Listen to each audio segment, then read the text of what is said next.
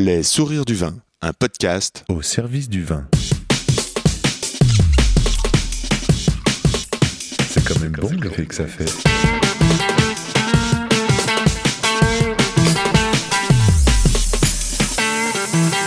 Attends, regarde, j'enregistre.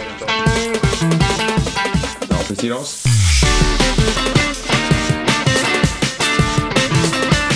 Jolie bouteille, sacrée bouteille. Bonjour les sourires du vin, le podcast au service du vin. Les étoiles me guident quand Pierre Pinelli, reporter pour Télérama, m'embarque sur une visite pour prendre mon ressenti pendant les vendanges au domaine Boisbriand à Guérard.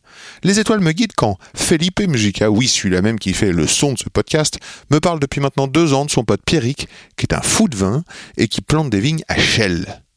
Les étoiles me guident quand je pense à ma première intervention en tant que chroniqueur vin dans une émission, Les coudes sur la table, réalisée en 2017 chez le caviste Le Sourire au pied de l'échelle, rue de la Roquette, alors que le sujet était le vignoble francilien.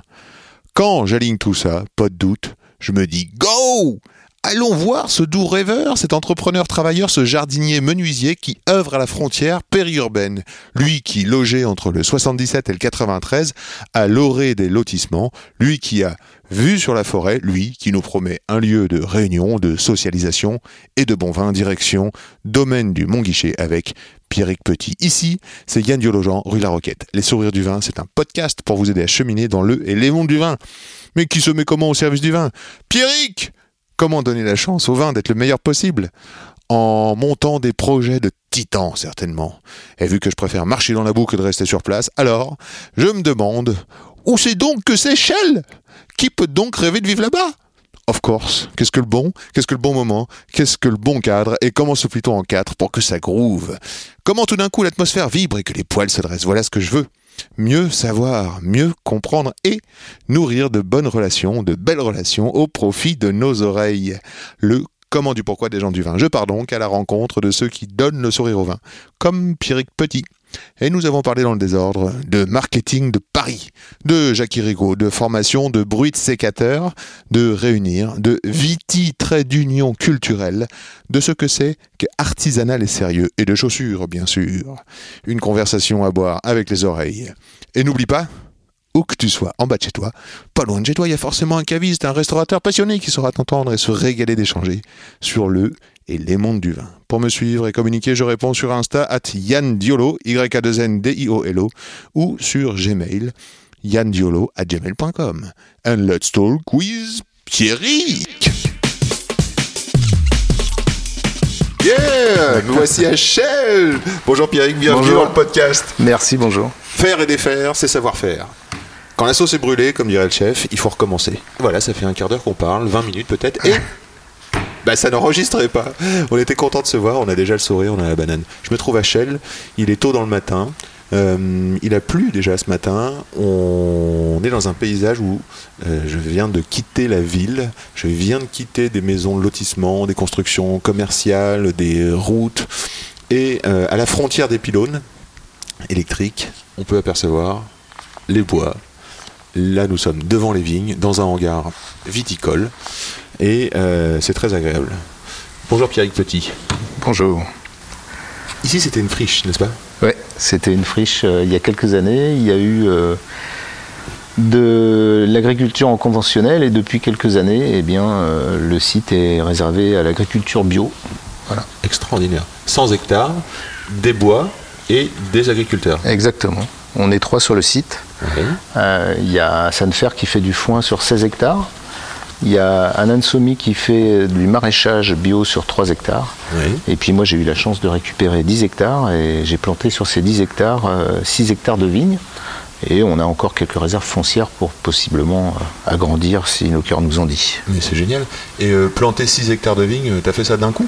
On a fait ça d'un coup, ouais, ouais, ouais, ouais. Euh, c'était un peu sport, euh, voilà. Mais bon, on est en région Île-de-France, donc euh, tout est à reconstruire. Et en général, euh, quand vous êtes dans un vignoble traditionnel, bah, vous plantez, une, vous plantez un petit bout de parcelle, vous en arrachez un autre bout, euh, voilà. Et ici, tout est à reconstruire. Il y a une renaissance qui est en train de s'opérer. Et bah, quand on, il faut planter. Et quand on plante, on plante des surfaces euh, entre guillemets relativement importantes. Oui, 6 hectares, ça représente euh, une surface euh, intéressante en tout cas. Alors, qu'est-ce que tu as choisi comme, euh, comme plan, t'as- comme variété de raisin? Alors, au niveau encépagement, on a planté, euh, on a essayé d'être un peu en cohérence avec les régions qui nous entourent, euh, la zone climatique, et encore qu'avec le changement climatique, ça change un peu, mais voilà, on a essayé à la fois d'être en cohérence, euh, de raconter quand même une histoire à travers l'encépagement, et puis de trouver une petite originalité. Donc, on a mis un hectare et demi de pinot noir. Voilà, cépage très connu. Euh, presque 2 hectares de chardonnay, donc pareil, euh, c'est connu. On a mis euh, un cépage historique de la région qui est du pinot gris, qui est très présent en Alsace, beaucoup de gens connaissent ce, ce cépage. Et puis l'originalité, c'est qu'on a planté presque un hectare 7 de, pardon, 0,7 hectare de Savagnin, qui est un cépage du Jura, voilà, qui, qui peut donner sur les terroirs, les nouveaux terroirs d'Île-de-France, on va dire une expression un peu euh, particulière. un cépage de caractère. T'as dit que c'était un cépage historique du coin? Non, le, le pinot gris. hein. c'est- Pinot gris. c'est hein. Jura. Ouais, ouais. T'as choisi des, des- des- des cépages de terroir plutôt frais? Plutôt frais, bah, on est, euh, Ah, c'est on est en septentrional, euh, le voilà, donc on a. T'as planté sur quel euh, type de sol? Alors ici, on est, euh, on est sur, des, sur des sols qui sont argileux, sableux, limoneux. Et euh, qui sont des sols qui sont assez minces, puisque en fait on a des, des- des coteaux euh, assez sympathiques. Et, et dans les hauts de coteaux, on a très peu de sol et on est directement sur la, marne, sur la marne calcaire, qui est une marne assez dégradée. euh, ce qui fait que les racines devraient bien plonger dedans et nous donner des vins plutôt intéressants. Très bien. J'imagine que, chers auditeurs, tout le monde se figure l'argile, euh, le sable. Mais alors le limon et les marnes, c'est peut-être plus compliqué. Le limon, Alors le, limon, c'est plutôt des, des particules qui sont très très fines, hein. Euh, voilà, donc qui ont cette qui sont, euh, qui sont un peu collantes et qui, ont- qui vont avoir, euh, au, dé- au détriment du sable, par exemple en opposition du sable, qui est quelque chose de plus, euh, de plus aérien, le limon c'est beaucoup plus serré. Et ça a la particularité de faire des sols qui sont fragiles et qui sont ce qu'on appelle battants, c'est-à-dire que si on passe trop dessus, en fait ça fait une croûte un peu sec, un peu sèche. Et puis c'est- difficile à travailler. Donc c'est des sols qui, qui demandent une attention particulière au niveau du travail euh, agricole. Voilà. et la marne? Alors la Marne, c'est une dégradation euh, des calcaires. Il faut imaginer que le site, en fait, il y a quelques collines autour, euh, notamment euh, vers le nord, là, Ouais. à côté de Montfermeil. Ouais. Et en fait, c'était des falaises, et c'était des falaises calcaires, et elles se sont dégradées. Et en fait, nous avons récupéré ben, tous ces terroirs qui sont l'accumulation euh, de, de- de- de ces calcaires dissous, D'accord. euh, et voilà, qui forment un, un- terroir plutôt intéressant. On a fait des analyses dans le vallon, la Ouais, partie, euh, ouais. la partie là-bas, euh, une fausse pédologique, et on, on a eu une lecture qui nous a, un labo de- qui nous a, qui nous a dit qu'on avait des sols très proches de la, de la montagne de Reims. Voilà, donc euh, on Ça devrait. euh, T'as assez- prévu de vinifier en, en pétillant ou? Euh, oui, alors on n'aura pas l'appellation. euh, J'aimerais bien essayer de, de faire une bulle. Ça pourrait être euh, intéressant. Ouais. On perdra l'appellation euh, vin d'Île-de-France. On sera en vin de France sur cette euh, cuvée-là. J'aimerais bien essayer. Voilà. À voir si ça fonctionne. Ouais, très bien. Alors, je, je tiens à dire quand même que le, que le paysage est magnifique. On a un beau coteau. euh, euh, les vignes paraissent en bonne santé euh, et assez belles. Un an et demi. Ça fait un an et demi, donc ça fait deuxième, euh, Deuxième deuxième, feuille. feuille, Mhm. euh, pour, les, pour, pour les vignes. Deuxième feuille, alors dans ton métier de vigneron, j'imagine que deuxième feuille avec les deux étés qu'on vient de passer, euh, des jeunes plantiers, comment ça se Très passe? compliqué. Très compliqué? Très très compliqué. Alors ce que tu vois devant là, c'est donc les pinots noirs. Ouais.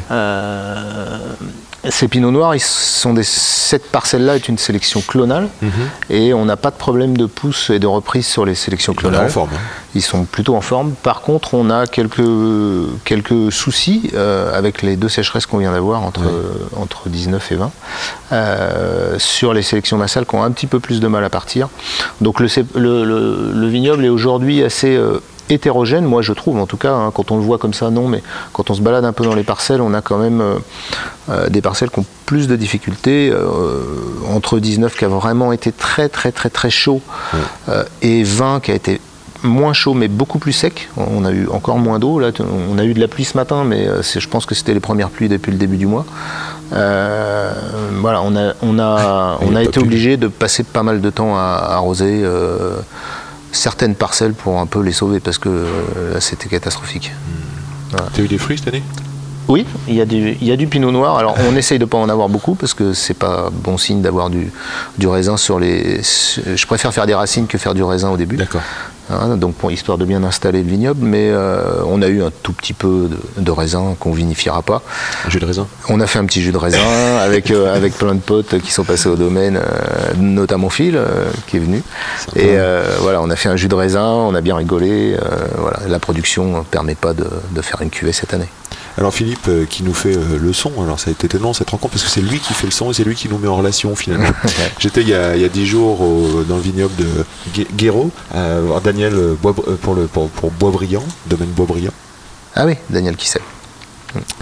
Et j'ai vu que là-bas, bah, c'était déjà bien installé. Ouais, beaucoup plus, ouais, euh, Vous avez une collaboration entre vignerons Oui, de, de- de- on est en train d'ailleurs de de- de- d'essayer de, de fédérer les projets bio et on est en train de monter, euh, on va dire, le, la filière euh, GAB, Île-de-France Viticulture, c'est-à-dire groupement des agriculteurs bio, histoire de, de commencer à créer une synergie entre tous les projets d'Île-de-France. Alors si, si j'en arrive à l'actualité, je vais faire un petit rappel. Le vignoble de l'île de France, genre 45 000 hectares Ouais. euh, au XVIIIe siècle, Ouais, tout à fait. plus grand que la Bourgogne, Mm. Euh, disparition totale, les transports, les lotissements, je pense que la promotion immobilière... euh, Oui, oui, oui, il y a vraiment beaucoup, beaucoup de phénomènes euh, qui ont participé à ce, Voilà, à le, ce rail, le rail notamment Mm. aussi. Et puis euh, cette, cette actualité, hein, j'ai l'impression depuis 2015, 16, 17, euh, tout d'un coup on entend parler 18, 19, et là on a des vignerons. euh, Il y a un sujet qui va sortir dans, dans Télérama, qui sort dans Télérama, à sortir sur le vignoble francilien. Mhm. C'est dire pour ça que, que je suis là, parce que ça me met la puce à l'oreille tout ça, et donc euh, j'en- j'enquête. et donc euh, une actualité. L'actualité c'est quand même euh, l'IGP. Ouais. Tu peux nous raconter cette IGP Comment ça se passe? Oui, eh bien, l'IGP, c'est euh, un. Alors, ça remonte à très longtemps. hein. Il y a, il y a, avant, il y avait les VFR qui soutenaient euh, le- la renaissance du vignoble d'Île-de-France, mais le- qui était une, une renaissance associative. hein. Il y avait un paradoxe, c'est-à-dire qu'on avait le droit de produire quelques raisins, Oui, mais on n'avait pas le droit de vendre la commercialisation à l'époque. Et puis en 2016 est apparue euh, une, euh, une directive européenne qui a permis de planter et de commercialiser sur l'ensemble du territoire. D'accord. D'accord Et euh, qui a fait que maintenant, bien, on peut faire naître des vignobles un petit peu partout. Et monsieur Patrice Bersac, euh, qui gérait les VFR depuis très longtemps, euh, était euh, le président intéressé. vigneron, euh, voilà, francilien, n'est-ce pas voilà, tout à fait. Et il était très intéressé par obtenir une IGP pour, pour la région Île-de-France, Mhm. à la fois pour le patrimoine et puis pour toute la renaissance qui est en train de.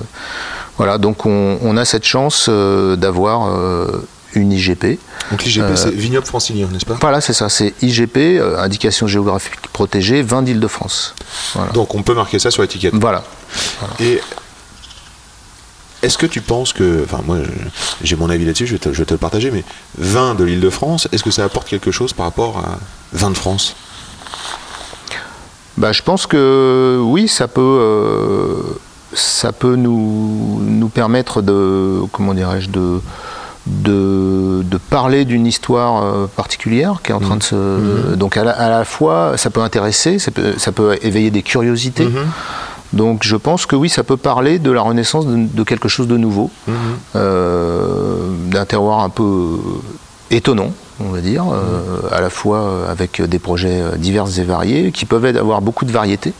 Euh, donc oui, je pense que ça peut raconter une histoire particulière, ouais, cette IGP. Comment tu vois le, le goût du vignoble francilien? Est-ce qu'il y a une unité de goût? Est-ce qu'il y a un- Parce qu'on parle de terroir, tu sais, qui pourrait, euh, par exemple, je sais pas moi, les, les vignerons bourguignons ont largement su, euh, grâce aux moines, euh, se, se donner un, style, on pourrait dire. Mmh, bien sûr. On pourrait très bien reconnaître Bordeaux par soit des sols, soit des styles de vinif, Mhm. mais ou des régions par des, des encépagements. Je sais pas, je pense au Pinot dans la Loire, euh, je pense à la Mondeuse en, en- en Savoie. Savoie. Qu'est-ce que ça pourrait être la direction euh, du goût du vignoble francilien? Ah. Ça c'est compliqué. Ça c'est compliqué parce qu'on est vraiment, euh, on n'a aucune. euh, Il y a eu, y a eu une période euh, d'arrêt complet, donc on connaît pas ou très mal les goûts des vins qui ont été produits ici il y a très longtemps. Euh, Est-ce qu'il va y avoir une unité? Parce que c'est assez compliqué. On a à la fois des sols qui sont pas forcément homogènes entre les projets. Euh, on a des manières de vinifier qui sont pas non plus forcément les mêmes. Euh, donc c'est assez compliqué après à, à- à anticiper un goût du vin. Après, euh, je ne sais pas. Je, je vous avoue, je ne sais pas. Une direction. Alors, que- quelle est, euh, comment ça se passe, euh, la création de- d'une unité, justement On pourrait imaginer, imaginons euh, la future AOC, on va se réunir entre vignerons et on va Mhm. se dire, euh, bon alors... Ah, il y a un cahier des charges. hein. il y a un que- cahier des charges qui est, qui est, qui est voté défini. euh, oui, oui, il y a un cahier des charges de l'IGP avec, on va dire, des, des trames esthétiques du vin. Euh, fruité, euh, voilà, on a, on a toute une terminologie. Euh, mais de là à, à dire ce que vont être les vins d'Île-de-France euh, au niveau gustatif, euh, au niveau structure, euh, dans, le- dans les années à venir. Moi, j'ai mon idée pour le domaine et ce que j'ai envie de faire, sûr, mais de sûr. là à amener une cohérence et de dire voilà à quoi ça va ressembler, Mm-hmm. je pense que peut-être au contraire, ça pourrait être intéressant de se dire que on va avoir une homogénéité, mais que il, il va y avoir plein de plein de pattes, plein de styles, plein, et que peut-être ça sera cette, euh, cette- ce mouvement un peu curieux euh, qui va faire l'originalité du vignoble de France. Euh, Alors bah justement, raconte-nous un petit peu comment toi tu, le- tu te sens euh, vigneron, quel, quel genre de vinif tu vas faire, euh, quel, euh, quel vin t'aimerais, quel vin tu souhaites rêver, quel, quel vin tu euh, rêves? ouais, alors, euh, en Ile-de-France, traditionnellement, on, on a plus de facilité à faire des blancs. On est septentrional euh, et on a des terroirs, à mon avis, plus adaptés, plus frais Mhm. euh, pour faire des, des blancs. Ici, au, au domaine des coteaux du Mont-Guichet, on, on va avoir des sols qui sont très adaptés à faire des blancs. On a planté un hectare et demi de, de pinot noir. Euh, ces pinots noirs, moi, j'aimerais bien les vinifier sur le fruit. On va dire, euh, je suis pas dans la mouvance sans soufre, mais euh, essayer de pas matraquer, euh, voilà, d'a- d'avoir une, une, une- une œnologie assez respectueuse dans la continuité de notre travail bio. Mhm. Euh, donc sur le fruit, euh, on a sur cette parcelle euh, Tu veux dire ouais, par exemple des, des- des macérations courtes des macérations courtes, pourquoi pas un peu de vendange entière, semi-carbo. Alors moi, je suis d'accord. pas trop forcément vinif carbo, mais en tout cas des macérations courtes euh, sur les parcelles en clonal. Après, on a quand même la moitié du domaine. Alors ça, je l'ai pas précisé au tout début. On a quand même la moitié du domaine. On a fait un choix, un choix technique parce que je pense qu'on a des beaux terroirs. Mmh. Euh, on a planté la moitié du domaine en massal. D'accord. Hein, donc, euh, Tu les as trouvés où les macelles alors, je les ai trouvés en Alsace euh, principalement, j'en ai trouvé en Savoie. Euh, donc euh, voilà, on a fait, euh, on a fait ce choix. Il faut voir que euh, une clonale, c'est quoi? C'est une répétition euh, d'un matériel végétal euh, qu'on va dupliquer, alors qu'une massale, par exemple, on va se promener dans les vignes, on va repérer, on appelle ça, c'est pas un être humain, mais c'est une personnalité. On, va, on va voir un, un pied de vigne qui, qui, qui donne un beau fruit, qui est en bonne santé, qui est résistant aux maladies. Voilà, Et puis on va, le, on, va le- on va lui mettre un ruban par exemple, et puis on va, euh, le- on va prendre un bois, on appelle ça un bois, et puis ce, ce bois on va le replanter plus tard. Mm. Et en faisant des massales comme ça sur plusieurs pieds, on a une diversité de, de- La génétique surtout, hein, c'est ça qui est intéressant. Voilà. Mm. Et donc on a une diversité de personnalités, Mm. ce qui fait que c'est une des plus belles manières de, de reproduire la vigne hors, hors pépin. Hors pépin, oui, oui, non. Là, c'est c'est un autre, c'est un autre, euh, un autre travail. Mais euh, non, non, la, la sélection massale a, a cet avantage. euh, nous, c'est très important. Comme on fait, on essaye de faire quelque chose de, où on privilégie un peu la biodiversité. La biodiversité, c'est aussi la biodiversité du végétal Tout qu'on fait. plante. Tout à fait. Et euh, notamment, on a, une, on a une sélection massale en pinot noir qui Ouais. vient du Clos des Epneaux en Bourgogne, euh, où on a 590 pieds dans la même sélection. Benjamin Le roux Leroux Non, non, je sais pas, du Clos des Épinaux en général, hein, donc euh, voilà. Euh, et je pense que ça peut faire quelque chose de très intéressant. Alors sans doute on vinifiera, en tout cas à la longue, on vinifiera pas cette, cette sélection massale de la même manière que la sélection clonale. De toute façon, qu'est-ce qui va parler? C'est la matière première. C'est la matière première. Quand tu veux goûter ton raisin, Ouais, quand tu fait, vas faire ta, cuisine un peu Ouais, complètement. de, de, de vigneron. Alors c'est incroyable quand même, c'est complètement fou de faire ça. C'est un peu fou, oui. Je, Oui, je me demande euh, forcément, euh, je me dis mais, mais qu'est-ce que tu faisais avant? Alors je, je pense que tu étais, un grand amateur de vin. Euh, J'ai entendu parler euh, du vin vagabond. Oui, C'est vrai avant j'avais une, euh, j'avais une structure euh, que j'ai arrêtée il n'y a pas très très longtemps. En fait, euh, j'ai un parcours un peu particulier. hein. Euh, comme tous les gens qui portent des projets en Ile-de-France, j'ai fait des choses avant. Euh, j'ai été menuisier pendant 20 25 ans. Menuisier. Euh, voilà, j'étais, j'avais une entreprise de menuiserie à Romainville pendant 20 ans. Euh, et puis j'étais, j'étais passionné de vin et au bout d'un moment j'ai peu perdu le fil de mon métier et j'ai choisi de me réorienter. Et donc ça fait 10 ans que... Et comment le vin t'a guidé? Alors, est-ce que c'est le vin qui m'a guidé? Oui, sans doute. En tout cas, j'ai eu, euh, cette envie de, de, toucher, euh, de toucher cette matière particulière, à la fois euh, dans sa culture et dans sa production. Comme j'étais menuisier, ben, mon idée, c'était quand même pas forcément de, commercialiser du vin. Euh, je sais pas Tu sens- forcément tu très bien. je me un- sens plus comme un fabricant, comme Un producteur. voilà, un producteur que, que comme un commerçant.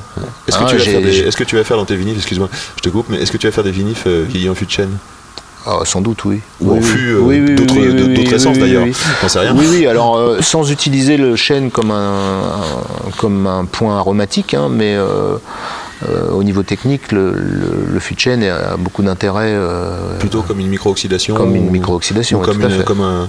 euh, pour patiner les tanins, pour par patiner exemple. les tanins, voilà. Donc après tout ça, ça va dépendre des matières premières. On ne connaît pas les matières premières qu'on va avoir. On ne connaît pas nos raisins encore. Ils sont, on les anticipe, Bien mais sûr, tu les imagines pour je les imagine pour l'instant. Donc tu- euh, les rêves. tout ce travail de, de- de vinification, il va être réfléchi quand on va voir les raisins. Mais effectivement, euh, je pense que ce travail de, de, de chêne, il sera euh, de toute façon en, en fût ancien.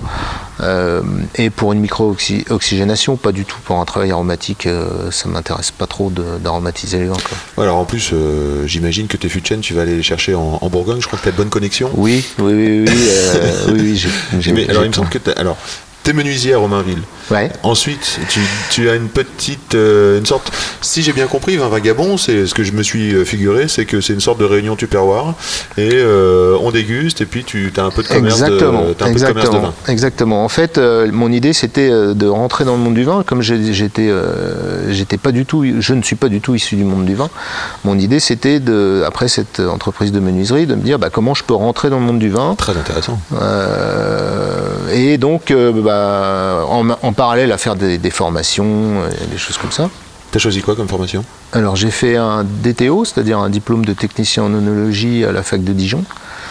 Et puis ensuite j'ai fait un BPREA au CFPPA de Beaune. Donc c'est plein d'acronymes, hein, tout ça, mais bon, c'est. BPREA. Voilà. Beaune. Donc Voilà. Beaune Dijon, donc Voilà, on sent bien, ouais. on sent bien l'âme bourguignonne. Ouais, ouais, ouais, j'aime- j'avoue que j'aime beaucoup, beaucoup euh, les vins de toutes les régions. Euh, je suis assez sensible à cette vision du terroir, de l'endroit, euh, de l'expression d'un endroit particulier euh, et de, de ce travail artisanal et familial euh, qui, est, qui, est, qui est mis en avant par la Bourgogne. Ouais. Et ce côté très historique. et- les propriétaires terriens. Voilà. Et puis il y a quand même une transmission, t'as raison. Ouais.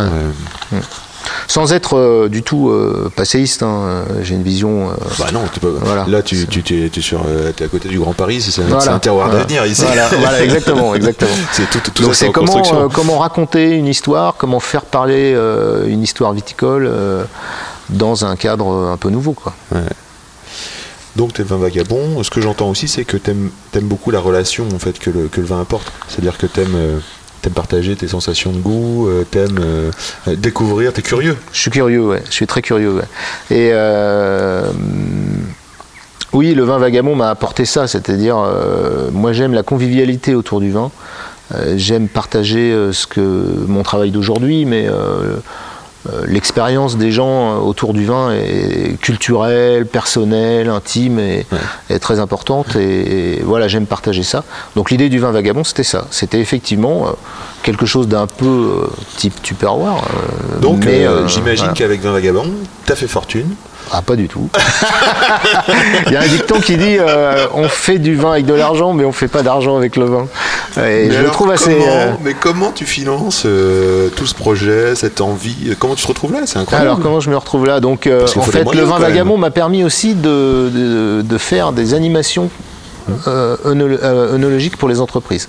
Ah Donc j'avais deux secteurs. J'ai pas fait non plus fortune avec cette activité-là, mais je me suis fait euh, une petite clientèle qui va nous servir sans doute pour le projet d'aujourd'hui ici. Ok. Euh, Voilà, donc, euh, oui, je ne me rappelle plus ce qu'on disait.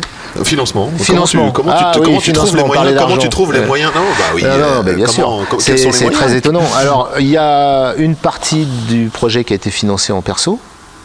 Alors, euh, la, la difficulté d'un projet comme ça, c'est que vous n'avez pas de raisin. Tu plantes, tu n'as pas de raisin pendant deux ans. Ouais, ouais. Donc les banques, euh, non, non, non, il n'y a pas de possibilité de financement. Euh, ce qui n'est pas, ce qui est pas économiquement euh, incohérent. hein. Euh, donc en fait, je me suis tourné vers des amateurs de vin. Ouais. J'ai eu la chance de rencontrer des groupes d'amateurs Ouais. et ça correspondait tout à fait à, à- à ce que j'avais envie de, de- de vivre ici, Ouais. c'est-à-dire de créer une communauté autour du, autour du domaine. Euh, et, et ça, c'est de, de- voilà, de, faire vivre ce côté euh, convivial de la vigne euh, Ouais. dans la ville. Qu'est-ce que ça peut faire une vigne dans la ville? Eh ben, ça peut faire ça. Ça peut faire un domaine viticole qui est à la fois financé par euh, son gérant, mais aussi par euh, des groupes d'amateurs. euh, Voilà. Donc on est, euh, on est un groupe. C'est pour ça que je, je fais les travaux seul et avec, et avec, euh, avec des saisonniers. Euh, mais il y a un, un groupe qui, qui nous soutient et, et qui est très important. pour la convivialité et puis pour l'état d'esprit, la communauté qui, qui vit autour de, de ce projet. Tu m'as envoyé ce matin euh, quatre morceaux de musique. euh, Ouais. Enfin non, tu m'as envoyé quatre noms de groupes et j'ai choisi moi euh, un morceau par pour chaque groupe. Et maintenant, je vais envoyer donc un Alain Bachung, un morceau qui, qui, euh, qui m'a fait penser à la reconversion professionnelle. Je pense que c'est le bon moment. Station service. J'ai plaqué mon job à la station-service, c'était plus supportable. Les filles qui montraient leurs cuisses, rien que pas vis dans les décapotables. Elles me crachaient un billet mille en me demandant de vérifier l'huile. Aujourd'hui j'ai plus les mains sales. J'ai plus personne pour me faire du mal.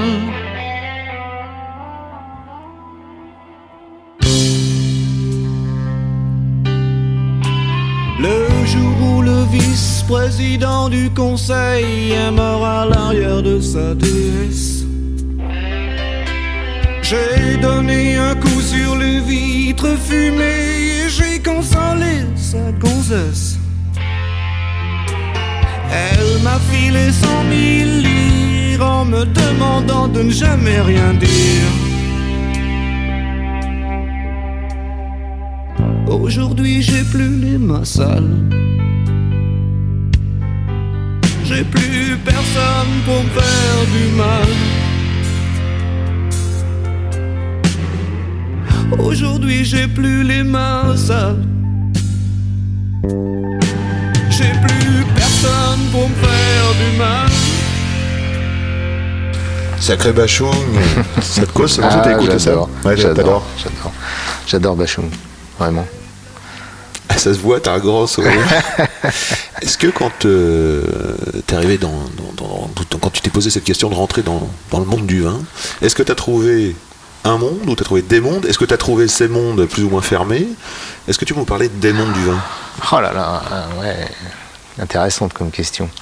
Euh, je trouve que c'est un monde assez cohérent euh, dans ses traditions dans, et varié dans, dans ce qu'il propose. C'est ça qui est intéressant. Euh, après, moi, je me suis beaucoup baladé euh, un peu partout euh, pour le vin vagabond, pour trouver des vins un peu authentiques et les, les présenter et proposer à, mes amis et aux amateurs de vin. Donc, voilà, c'était intéressant de rencontrer tous ces vignerons, toutes ces histoires, tout. Euh, on s'aperçoit que, que le vin, c'est chaque, chaque viticulteur, le- chaque vin, c'est une histoire particulière. C'est ça qui est, qui est- qui est assez intéressant. Chaque viticulteur, chaque euh, situation géographique, chaque, euh, Chaque- histoire, trajectoire. Exactement. Tout, tout ça, c'est vraiment euh, intimement euh, ancré dans l'histoire de la personne qui fait le vin et qui le, le- le présente. Quoi. Mhm. Je pense que ça, c'est intéressant. Après, moi, je, je me suis principalement intéressé à la Bourgogne. Alors, la Bourgogne, c'est quelque chose de très cohérent dans ses traditions, dans, ses façons, dans. euh, voilà, euh, je peux pas trop parler des autres régions viticoles que je connais moins. Euh, mais euh, oui, l'histoire viticole bourguignonne est, particulièrement intéressante à mes yeux. Aujourd'hui, tu vis d'un négoce. En fait, tu travailles, tu es encore négociant. Non, tu- pas du tout. J'ai arrêté aujourd'hui avec 6 hectares de vignes. euh, Je peux pas faire autre chose que, bosser au domaine. ouais. D'accord, d'accord. Alors, ce que j'ai pas compris, c'est ça. Tu travailles en Bourgogne avec des copains sur euh, Voilà. peut-être deux hectares de vignes d'un jeune qui fait du négoce. Oh, oui. Je parle de Willy. Oui, de Willy. Je parle, Ouais, euh, ouais, ouais. je parle, Alors, je travaille euh, pas chez lui. Je vais. euh, Tu vas chez copains, vais- connaissances? Non, non, je vais, je vais l'aider. Euh, là, par exemple, j'ai participé euh, au vinif de domaine dans lequel il travaille. Ensuite, à côté de ça, il a un négoce. Donc, je file la main de temps en temps. Voilà, c'est aussi ce qui me permet, moi, de continuer à. à- alors, il faut savoir que Willy fait aussi partie de. De- du domaine, des Ah, coteaux du Mont-Guichet. hein. il, il est un des fondateurs du, du domaine. Donc là, on retourne à la partie financement. Euh, On vous, retourne êtes, à vous, la- êtes, vous êtes associé. Voilà, on est associés, ouais. Et Ouais. tu as plusieurs associés On est 18. Mais c'est extraordinaire. Voilà. Comment tu as fait pour s'associer J'ai rencontré, euh, j'ai rencontré euh, Julien euh, qui, est, qui, qui, qui fait quelques animations, qui a un groupe d'amis qui sont très intéressés par le vin. Euh, moi, de mon côté, j'avais des contacts et en fait, j'ai lancé cette idée de, de créer une communauté autour du domaine Hmm. euh, pour euh, trouver les financements pour cette partie plantation. hein. Euh, maintenant, euh, on arrive à un autre euh, point de la vie du domaine qui est la création du chai. Et là, ça coûte énormément d'argent. Ah oui, tu n'y es pas encore. Tu, vas refaire, encore. tu vas refaire un appel Donc à là, financement. on, on va, on je suis en train de, de, de- de trouver euh, une, euh, un mode de financement pour financer le chai, euh, le matériel qui va dedans. et on a énormément de projets liés à la biodiversité du site, notamment de l'agroforesterie. voilà, on va, on- j'aimerais bien qu'on commence à.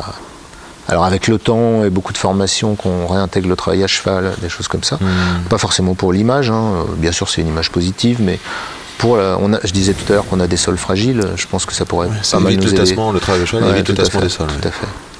En quoi, euh, j'entendais Pat- Patrice Bersac euh, Mhm. parler euh, de la viticulture patrimoniale, Mhm. est-ce que ça correspond à ton projet? Alors, en partie. Euh, Qu'est-ce que c'est que la, la viticulture patrimoniale? Alors, Patrice, il a passé beaucoup, beaucoup de temps.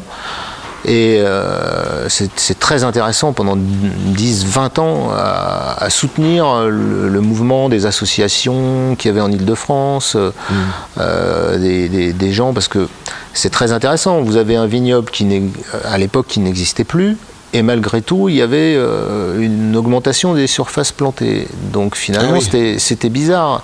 C'est-à-dire qu'il n'y avait plus de structure, il n'y avait plus rien, il y avait toujours des associations. Et en fait, quand on allait voir ces, ces gens, ben, en fait, ce qui les motivait, ce qui les intéressait, c'était pas forcément le vin euh, au bout de la chaîne, mais c'était le fait de travailler ensemble, le fait de- d'être en relation avec la terre. Peut-être ils avaient eu des, des ancêtres euh, vignerons, ou voilà, de la région. Et il y avait tout ce côté culturel. Et, et en ça, le côté patrimonial et le travail de Patrice a été de garder vivant euh, pour justement que au moment où euh, bien on a eu la possibilité de replanter de manière commerciale, euh, eh bien on puisse on puisse y aller et qu'il y ait encore les ferments de, de ça. Tout ne s'était pas complètement arrêté. Euh, alors oui, effectivement, on a quelque chose de patrimonial parce qu'on a envie de raconter au domaine une histoire, une histoire d'une nouvelle viticulture, Oui, mais basée sur, euh, sur euh, ici il y a eu du vin euh, Oui. sur ces terroirs de, Parce que de Chelles. longtemps, euh, est-ce que, est-ce que voilà, la viticulture patrimoniale, j'entendais ces mots euh, de viticulture d'amateur Oui, oui, oui, bien sûr que c'est une viticulture d'amateur et elle a ça de sympathique, on va dire, Ouais. Euh, de, de, de, D'accord. de convivial. De, Oui. C'était une viticulture euh, d'amateur. Alors après, maintenant, on en est à essayer de le faire passer. Du coup, là, c'est la, la professionnalisation du GP, le- Voilà, l'ambition commerciale. voilà, on voilà, est à, voilà. à une autre étape, en À fait. une autre étape, mais ce ferment euh, historique a toujours été là. Il a, il, reste- il a su rester vivant. Ouais. Et c'est ça qui est, qui est- qui est important dans ce travail. Est-ce que dans votre projet, il y a euh, cette, euh, cette envie d'attirer euh, une jeunesse à l'agriculture, à la sensibilisation de la bien biodiversité Sûr, bien sûr, bien Ouais. sûr. Comment, ça, On comment a- tu vois ça? Alors en fait, on a, si je reviens au tout début du projet, c'est-à-dire que j'avais pas moi un projet que viticole. C'est-à-dire qu'il y a effectivement un projet viticole basé sur euh, la qualité des terroirs qui nous importaient, euh, la qualité du matériel végétal, tout le côté technique, produire des bons vins, qualité, bio, euh, voilà Mmh. tout ça. Mais il y a un côté périurbain, on ne s'est pas, installé là- on s'est pas installé là par hasard. Mmh. Sinon j'aurais acheté un domaine dans- ailleurs. Euh, je pense que ce projet coller la vigne à la ville amène peut-être que c'est ça le nouveau terroir. C'est-à-dire on change de fonction, on apporte une fonction nouvelle à la viticulture. Ah, moi, j'ai tendance, de- j'ai tendance à écrire et à dire, à mettre un tiret entre viti et culture. C'est-à-dire que c'est viti, mais c'est culturel aussi. Donc c'est à la fois ici sur, euh, sur le vignoble un projet économique, euh, professionnel, qualitatif, mais c'est aussi le fait de faire rentrer les gens, offrir quelque chose. Et donc dans ce cadre-là, on a euh, de rentrer en connexion avec la ville qu'on a autour, là, hein, euh, ça c'est vachement important. Et donc on a un projet d'ouverture d'une parcelle au public, Euh, on a un projet d'agroforesterie, comme je le disais tout à l'heure. Au niveau de la biodiversité, on est, on est très impliqué. On va faire revenir, on a donc dans le futur Shell la possibilité, on veut faire un club des entreprises, on veut faire euh, des séminaires d'entreprises dans les vignes. Donc voilà, il y a, il y a tout un projet autour de, de la viticulture qui est assez motivant et, et intéressant. Bah, je vais mettre un deuxième son, un son euh, euh, de Fat Freddy's Drop euh, pour attirer la jeunesse. Ouais, ouais, ouais. J'écoute beaucoup ça aussi dans les vignes, je Ouais. me mets ça à fond dans le casque. C'est important d'écouter de la musique quand on est quand on est seul, quand on est vigneron? Euh, pas tout le temps, parfois, oui, oui, parfois même les journées peuvent être un peu longues, l'hiver quand il fait froid et tout ça. Et Mais euh, non, euh, j'ai ma femme qui vient m'aider euh, très souvent, Euh, mes enfants parfois, enfants Euh, Ouais. j'ai Julien, euh, un autre Julien qui est en stage BTS au domaine. Ah génial. Et puis euh, bah, j'ai plein de saisonniers que j'ai trouvés à droite à gauche qui sont super et, et qui viennent me filer la main. C'est vraiment Ça sent génial. l'équipe, ça sent la bonne ambiance ici. Ouais, hein. ouais. Allez, un petit son.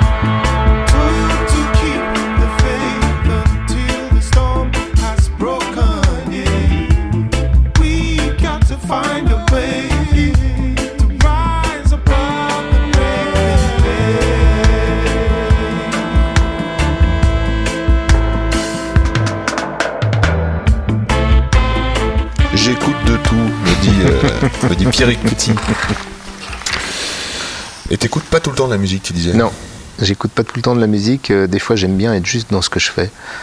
Euh, Il y a un côté. euh, c'est important aussi d'être dans le silence. Je pense que c'est des métiers, euh, voilà, qui. Quand vous êtes dans la nature, là, on est. C'est ça qui est très étonnant, hein, c'est qu'on voit les immeubles et tout ça, et enfin, en même temps, on est complètement dans la nature. Donc. C'est c'est ça qui est assez paradoxal. Et oui, j'écoute de la musique euh, parfois, et puis euh, j'aime bien le gros son, euh, parfois même dans les vignes, avec les saisonniers, grosse enceinte, voilà. Et puis j'aime bien un côté un peu plus intime, monastique presque, euh, le sécateur à la main, l'hiver il fait froid. La méditation. Et la méditation. Ouais, Et puis on fait attention aux pieds, on fait attention à ce qu'on fait. Ouais, la concentration. ouais. Alors, je vais te faire une petite euh, interview euh, pour mieux connaître tes goûts. Uh-huh. Et euh, une interview millésime. C'est-à-dire, euh, euh, que buvais-tu en euh, 1979 Euh, en 1979. euh, Pas obligé d'être vrai, hein Non, non, mais si, si. Si, si. Je dirais, ça fait longtemps que je bois du vin, mais ça fait encore plus longtemps que je bois du rhum. Ah, très bien. Donc en 1979, j'avais quel âge? Ah ouais, non, j'avais 15, ouais, 15-16 ans. 15-16 ans. Ah, je peux, peut-être je buvais déjà du rhum. Avec parcimonie. Les affaires sérieuses commençaient. en 1996. Ah, grand millésime pour moi. Ouais, je buvais du vin. Tu vois Ouais, aussi du rhum, mais principalement du vin. Quel genre de vin? Euh, Grande bouteille euh, de Von Romanet, souvenir euh, impérissable. euh, euh, Confiant en côté Tido. Ouais. Super. 1999. Un autre souvenir de grand vin, Claude Echenne de Michel Lafarge en 99. Magnifique. On se trouve à Meursault. Non, à Volnay. À Volnay? Ouais. Bon, ouais. Pardon. Juste à côté. Ouais, non, non, mais Claude côté. non, mais t'as raison. Claude Echene à Volnay, magnifique. En 2008. Mais alors, attends, parce que Lafarge, pour moi, euh, j'ai eu une confusion Meursault parce que j'ai pensé à Lafont. Ah oui. Donc, je fais une petite précision. Michel Lafarge. Et euh, Michel Lafarge, très bien. Euh, 2008. Qu'est-ce que je buvais? Oh, je- Juste la boisson? J'avoue, je bois toujours du vin. C'est c'est ça qui Non, est il faut boire, terrible. il faut- non, mais Euh, quel, genre de, euh, quel genre de vin Est-ce que tu as évolué dans tes, Oui, dans alors je, goûts je bois vraiment pas que de la Bourgogne. hein. Je bois des, j'adore les vins septentrionaux. Ouais. Euh, 2008 pour moi c'est euh, mes grands souvenirs, c'est tous les blancs en général. Ouais. Grand millésime de blanc. Incroyable. Ouais. Avec une acidité euh, Ouais. Une particulière. tenue dans le temps. euh, euh, millésime dé- décrié à sa sortie et puis en fait euh, avec le temps on s'aperçoit que 2008 euh, grand grand millésime et pratiquement partout dans la Loire en Alsace euh, voilà. Super. Que buvais-tu en 2015 Euh, 2015 2015 on va dire cinq ans. 2015 c'était il y a 5 ans Euh, je dirais euh, vin du Rhône Nord Ouais. de belle Syrah euh, voilà. belle Syrah euh, bien mûre bien juteuse bien croquante Un terroir préféré sur les septentrionaux de, de- du Rhône? Ouais côte rôtie Côte-Rôtie Voilà. Magnifique. Et Cornas aussi. Cornas. Ouais. J'adore Cornas. moi. 2016 2017 2018 C'était Alors après, là, euh, je- je- j'irai plus vers. euh, oh, je retourne en Bourgogne et, et je dirais euh, bah, le vin de mes amis, D'accord. de chez Ami, de chez Willy. Très bien, très bien. Voilà. Donc ça c'est négoce, on est plus moderne, on a des vinifications qui sont différentes un petit peu de, de- de- du classique. Sans soufre. Donc on est dans la découverte euh, presque un peu du sans intrant.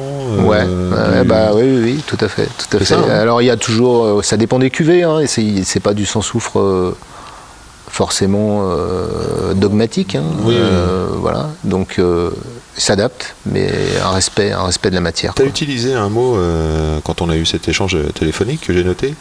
Euh, Qu'est-ce que c'est que artisanal sérieux? J'ai utilisé ces deux mots-là. Ouais. Alors, euh, Je veux faire quelque chose d'artisanal sérieux. Je me dis que ça veut dire quelque chose dans les vinifs. Ouais. oui, oui, c'est vrai. C'est-à-dire que je veux à la fois proposer un travail authentique, un travail sur la matière, un travail sur les jus qu'on va avoir, euh, qui soit une euh, de quelqu'un, euh, mais de pas rentrer dans quelque chose de complètement fouillis, de pas rentrer dans des dogmes qu'on pourrait. euh, voilà, je le mouvement complètement nature euh, et je trouve absolument intéressant. Il a été absolument fondamental dans, dans l'évolution des vins ces dernières années. Euh, après, euh, je ne sais pas déjà si j'en ai la capacité, parce que je pense que pour faire des bons vins sans intrants, euh, il faut quand même être très bien Faut formé. niveau, il, faut, il faut avoir un gros niveau, sinon on fait un peu n'importe quoi. Il faut avoir les terroirs, il faut avoir la matière première, et tout ça, on ne le sait pas. Donc mon, mon, mon côté sérieux, c'est ça. Et puis j'ai été menuisier, peut-être que c'est un rappel Mhm. de la menuiserie, c'est-à-dire qu'il y a un côté... où on, on travaille sérieusement, on travaille euh, pour aboutir à un, à un vin qui soit, euh, qui soit cadré, qui, C'est-à-dire que par exemple, on part d'un arbre et on finit avec un. un meuble. Voilà. Et beau. donc, euh, il y, a, il y a tout un parcours. Et peut-être le sérieux, c'est de respecter ce parcours, de respecter la matière qu'on a entre les mains et d'aboutir à quelque chose de fin et de précis. Quoi. Super. Et hier soir, tu buvais quoi? Hier soir, euh, je buvais un Bourgogne blanc, euh, justement, de mon ami euh, euh, Ah bah très bien. Voilà. C'est formidable. Est-ce que euh, tu te documentes beaucoup euh, sur le, le vin la- Comment tu te renseignes sur l'actualité du vin Comment tu, tu lis des journaux Tu lis des blogs Tu tu t'écoutes des podcasts Tu fais quoi? Alors, je, qu'est-ce que je fais? Je continue à bouquiner mes, mes cours. Ah oui, très Ouais, bien. je continue euh, À potasser à potasser. Oui, Parce mal. qu'il faut voir que quand même, pour devenir vigneron, c'est un métier euh, de, de temps. De temps, ouais. Parce que par- en Ouais. Bourgogne, ils se transmettent euh, presque familialement. Ouais, Euh, tout à fait. Il y a un savoir-faire euh, Mm. profond euh, qui vient du temps. Mm. Donc euh, l'école, donc les cours. Les cours, je Ouais, continue ouais. à, à bosser, c'est important. Ouais. Euh, et puis effectivement, après, j'ai j'ai euh, j'ai pas une grosse information euh, de, de, de magazines. Euh, j'ai eu une période où je lisais beaucoup de magazines sur le vin euh, en tant que produit. Ça, je le fais. Je le fais plus, je m'intéresse, je goûte des choses de partout, mais je m'intéresse moins à cette actualité. Euh, voilà, c'est principalement un travail sur la technique viticole, euh, le travail d'œnologie. Ou... Tu aurais un bouquin à nous recommander, quelque chose qui t'a marqué euh, pour apprendre mieux? Ou pour approfondir euh, justement la connaissance euh, Ah, ça va être des bouquins, des bouquins scolaires. hein, Ouais. euh, Mais par voilà. exemple, est-ce que tu as été touché par des Max Léglise ou des. euh, Ah oui, alors moi j'aime beaucoup Jacques Irigo. euh, Jacques Irigaud Jacques Irigaud, qui est un écrivain que je trouve intéressant parce qu'il donne beaucoup la parole aux, aux vignerons et il sait s'effacer. Et, et je, pour l'avoir rencontré quelques fois, euh, c'est un très beau dégustateur. D'accord. Euh, et et c'est cette parole qui, cette, cette parole qui est donnée euh, aux vignerons, euh, et, je trouve en toute intimité assez, assez intéressante, ouais, assez profonde et intéressante. ouais. Très bien. Est-ce que tu penses, alors tu vois, on arrive bientôt à. Ça fait déjà tout de même euh, 46 minutes que nous discutons. on est bien. Et euh, juste pour me marrer comme ça, je vais quand même regarder tes chaussures. Ah oui Des vraies chaussures de travailleur. En fait, ce sont des chaussures. On sent tout de suite que c'est euh, c'est euh, solide. C'est fait pour euh, arpenter. On dirait une chaussure de randonnée. Alors là, elle est pleine d'argile euh, du chemin. Elle est pleine d'argile aussi de la terre euh, qu'on peut apercevoir d'ici. On sent qu'elles ont, qu'elles travaillent ces chaussures. Hein. Et alors, c'est une chaussure qui est euh, bon marché puisque c'est une Quesha. Ouais, tout à fait. Et on que j'ai acheté il n'y a pas longtemps d'ailleurs pour Pas aller faire les vinifs. Ah bon? Ah bah, donc, Euh, euh, et elles ont l'avantage d'être très étanches. Sinon, euh, pendant l'hiver, je travaille avec des bottes. Parce que s'il n'y a rien de tel que les bottes. On sent bien, la, on sent bien la, la- la botte de travailleur. Est-ce que tu penses que le vin a un pouvoir magique? Si oui, quel est-il? Ah, les questions Des questions de dingue Euh, oui, alors euh, oui, il a, il, a, il, a, il a des pouvoirs magiques. euh, il a le pouvoir de rendre les gens contents, heureux quand il est consommé sans trop non plus de voilà. Il a, les il a le pouvoir de réunir. Ça, je pense que c'est très important. C'est un peu comme un feu de bois, c'est-à-dire quand vous allumez un feu de bois, il y a toujours du monde autour. Quand vous ouvrez une bouteille, il y a du monde autour. Je pense que ça, c'est assez primordial. Euh, il a ce pouvoir donc déjà, Ouais. et puis il a ce pouvoir de, de faire philosopher, de faire parler, de, bah, comme on fait là, quoi, euh, de partager des visions euh, du monde. hein. On est presque dans l'esthétique, hein. c'est assez intéressant pour ça. Euh, et puis il y a le pouvoir de l'ivresse quand même. J'ai lu deux trois bouquins euh, Ouais. qui m'ont intéressé. Je, je me rappelle plus des, des écrivains et, et- et des titres, mais sur Du bon usage de l'ivresse, Du par bon exemple usage de l'ivresse. Oui, pas de l'ivresse, euh, pas de la saoulerie, hein, mais de, de- de cet état euh, un peu aérien où on se retrouve à rigoler, à partager. euh, voilà. J'adore, on n'en parle pas assez euh, de, de l'ivresse dans cette émission. Et euh, rapport ivresse-santé, est-ce que tu fais un- une attention particulière à la santé? Oui, c'est-à-dire qu'à la fois je veux faire des vins qui soient pas blindé de produits, ça c'est un premier Ouais. point euh, pour la santé des gens. Ouais. Euh, mais j'essaye de pas trop consommer de vin. Ouais, c'est ça. Parce qu'au tu- bout d'un moment, il y a des limites. Quoi. Il faut, Ouais, ouais. faut être, euh, faut être euh, raisonnable. Tu, Voilà. euh, tu transmets ça à tes jeunes Enfin, je veux dire, tu, tu oui, leur dis, oui, oui, bon. On boit un coup, On mais. boit un coup, mais. C'est Voilà. peut-être là où la culture arrive, quand même. Bah, je pense que le, le vin, c'est typiquement un produit particulier qui a ça, qui lie.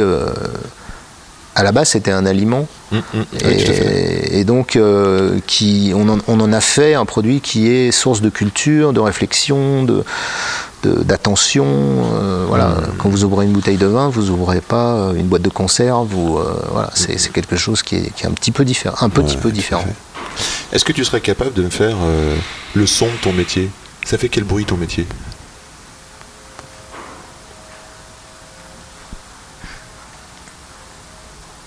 Bah, c'est ce silence-là. C'est beau. hein Euh, et puis, euh, c'est euh, peut-être des rires dans les vignes. Et puis, c'est des efforts. Alors, le son de l'effort. euh, Je peux le décrire, hein, Ouais. juste avec des mots. hein, C'est super Ouais. le son de l'effort. ouais, ouais. J'imagine très bien. Et puis c'est le sécateur. C'est le bruit des feuilles quand on fait du palissage, quand on remonte les fils.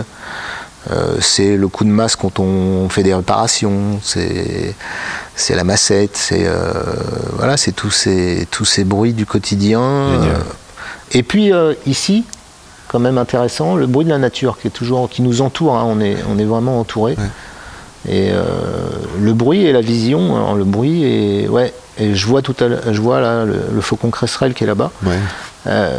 On on l'entend pas, peu, mais on le voit. Et donc c'est le bruit de la nature, c'est le bruit de la nature qui, qui nous entoure ici. ouais. Génial. Est-ce que tu aurais un message particulier que tu voudrais faire passer ou une idée euh, reçue ou une idée euh, contre laquelle tu voudrais lutter? Un message que, que j'aimerais faire passer, euh, lutter non, pas forcément. Oui, j'aimerais bien qu'on fasse pas n'importe quoi avec le vignoble qui est en train de renaître. Euh, mais l'idée, ça serait qu'on essaie de trouver une cohérence, une, une façon d'être ensemble dans tous les projets qui vont, qui vont arriver. Je pense que c'est important de proposer aux, aux gens qui vont s'intéresser à nos projets une- quelque chose de cohérent et d'intéressant, et de- qui raconte une histoire. et- quelle que soit l'histoire qu'on a envie de raconter, mais qui soit porteur d'un message. ouais. C'est des questions que j'aimerais te poser aussi, c'est-à-dire est-ce que tu penses que s'il y a une belle union comme ça de, de vignerons euh, dans le vignoble francilien, est-ce que tu penses que les débouchés sont grandes, c'est-à-dire que vendre le vignoble parisien à l'export par exemple, ou, ou, euh, avoir une sorte de renommée comme ça parce Alors il y a, euh, il y a aussi le marketing de Paris en c'est ce ça, moment qui est très utilisé. C'est ce que j'allais dire. Euh, moi, je m'inscris pas dans cette mouvance-là. Ouais. Euh, Il y, a, y a des projets qui, sont, qui vont arriver, qui sont là, qui, qui sont inscrits dans, dans cette mouvance-là, et pourquoi pas, chacun, chacun voit midi à sa porte. Euh, non, moi je, je- je fais le pari que qu'il y a autre chose, il y a, y a les terroirs d'ici, il y a le, le fait qu'on peut, euh, on peut proposer quelque chose d'intéressant au niveau viticole. Euh, je pense qu'on a l'avantage d'avoir euh, tout sur place et qu'on n'est pas forcément obligé de jouer avec le mot Paris et d'aller à l'export et qu'on peut euh, proposer aux consommateurs parisiens de Ça, retrouver. le- ça, c'est le bruit du hangar, C'est le bruit du hangar, désolé. C'est bien. Euh, qu'on est tout à fait capable de proposer des, des, des vins originaux, des vins authentiques et intéressants euh, sur les gens. Je pense que les franciliens ils vont être contents de retrouver euh, une production faite à côté de chez eux, euh, de qualité, qui raconte quelque chose. Je pense que ouais, il y a un marché qui est là, quoi. Carrément. Si on veut te joindre, on fait comment? T'as un Insta, t'as un Facebook Alors ouais, j'ai un Insta qui est les coteaux du Mont-Guichet. Les coteaux du Mont-Guichet. Donc le domaine s'appelle les coteaux du Mont-Guichet. Les coteaux du Mont-Guichet. Et j'ai un Facebook qui s'appelle aussi les coteaux du Mont-Guichet. Donc vous tapez ça sur, sur les plateformes et euh, on aura un site, euh, je pense, au printemps prochain. Génial. Pierrick, j'ai passé un excellent moment ce matin. Ouais, moi aussi, c'était très sympa. À bientôt. Merci. C'est quand même bon l'effet que ça fait. Welcome back, chers amis auditeurs. Merci d'avoir écouté jusque-là. Un petit mot, un commentaire ou des stars, des étoiles, ça rend fier, ça rend fort. Alors go choupa choup, choupa chou chou choup, chou chou chou chou chou chou choupa choup. Hop, c'est fait. Merci Felipe Musica pour le son. Merci encore Pierrick Petit. Merci pour les relectures et les mots Aurélie Soubiran. Et pour me joindre, Insta at Yandiolo, Y-K-2-N-D-I-O-L-O ou Yandiolo, Y-K-2-N-D-I-O-L-O at gmail.com. Allez, au plaisir de se croiser ici au là, à bientôt.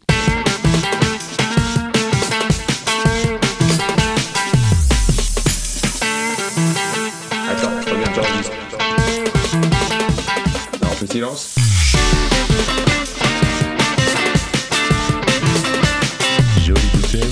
Sacrée bouteille.